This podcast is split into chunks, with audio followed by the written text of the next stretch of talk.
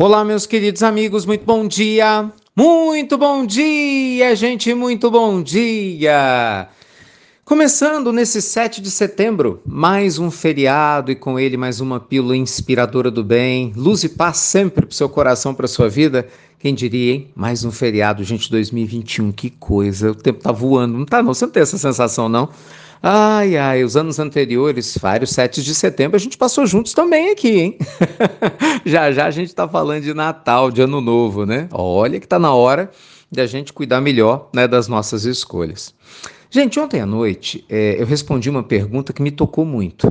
Foi uma senhora perguntando se era correto acender vela para os familiares no cemitério, porque foi a crença que ela teve. E, enfim, nós compartilhamos a resposta a esse respeito. Depois, se vocês acharem interessante, acho que vale a pena escutar a pílula de ontem à noite. Mas me tocou muito. Por quê? Porque, no final das contas, tudo que vale na vida é a intenção. Né? O Senhor da vida analisa as nossas intenções por trás dos nossos atos. E eu queria conversar um pouco com você sobre esse assunto hoje. Mas no sentido de como que anda a nossa capacidade de analisar as intenções das outras pessoas em relação aos seus atos. Por quê? Gente, muitos conflitos né, que faz, fazem parte da nossa vida, de todas as formas, né? Você brigou lá com seu familiar, que você ama tanto, marido, esposa, aquela história toda, filho, filha, amigo, amiga, né? Talvez você tenha uma dificuldade grande de relacionamento de trabalho, uma pessoa falou uma coisa para você, você achou ruim, né? Não se sentiu bem. Conflitos, enfim, de maneira geral eles acontecem não porque necessariamente a outra pessoa quer te provocar, ou porque você quer provocar outra pessoa, né?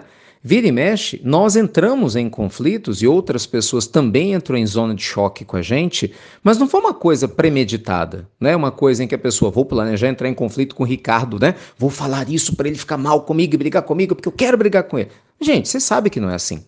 Via de regra, o que, que acontece? A gente tem um comportamento intempestivo, não é? Normalmente imaturo, uma visão muito limitada de uma determinada realidade. A gente acaba falando coisas, né? Às vezes o outro fala também coisas que não deveria, num tom que nos incomoda e vice-versa. Aí a gente passa a ser reativo ao outro também, ao invés de ter uma pessoa de bom senso, né? Para colocar panos quentes ou ter a sabedoria para lidar com a provocação, a gente acaba aceitando a provocação, agindo por instinto e aí a confusão está feita. Mas aí a pergunta que eu te faço é: e a intenção, onde é que fica? Não é? Será que a gente vai analisar só a capa ou nós vamos para a essência? A gente vai olhar só a parte que está em cima da Terra ou nós vamos ver a raiz que está lá embaixo? Bem, no caso do iceberg, você sabe, né? Aqueles blocos gigantes de gelo, a maior parte dos icebergs está embaixo d'água. O que a gente vê é 10% do tamanho real do iceberg. 90% está submerso e a gente não enxerga. Então, meus amigos, a mesma coisa acontece. Se você é alguém que julga todo mundo pela aparência ou julga alguém por uma reação que a pessoa teve, você corre o risco de ser injusto. Do mesmo jeito que se alguém te julga, não é verdade? Não julga pela aparência ou não julga por um momento, essa pessoa corre, não corre o risco de ser injusta? Então toma cuidado. Certamente, a sabedoria que nos leva a uma vida mais evoluída e feliz está muito mais próxima do caminho do meio que dos extremos. Você não acha, não? Então, parar para refletir sobre a real essência do porquê a gente faz o que faz nos liberta. Talvez seja por isso que os espíritos nobres tenham tanta paciência conosco. Pensa bem. Olha quanta besteira eu e você fazemos, e ainda assim os amigos espirituais que nos protegem não deixam de nos ajudar. Porque de alguma forma eles enxergam que a gente está tentando acertar, embora erre. Ou que alguns de nós, embora ainda não tenham essa intenção de acertar pela imaturidade, certamente em algum momento lá na frente vai ter, nem que seja pela mãe dor, né, que vai chegar nas nossas vidas para quebrar essa nossa armadura de orgulho. E eles têm paciência. Porque eles veem que no final a nossa intenção não é verdadeiramente ruim. Nós somos o quê? Imaturos do ponto de vista espiritual. Então, eu não estou dizendo para que você ignore coisas erradas ou finja que não aconteceu. Jamais, longe disso. Né? Do mesmo jeito que eu acho que ninguém tem que ignorar erros que a gente comete. Também longe disso. A questão é ter um pouco mais de bom senso, entende? É a gente começar a conversar mais com as almas.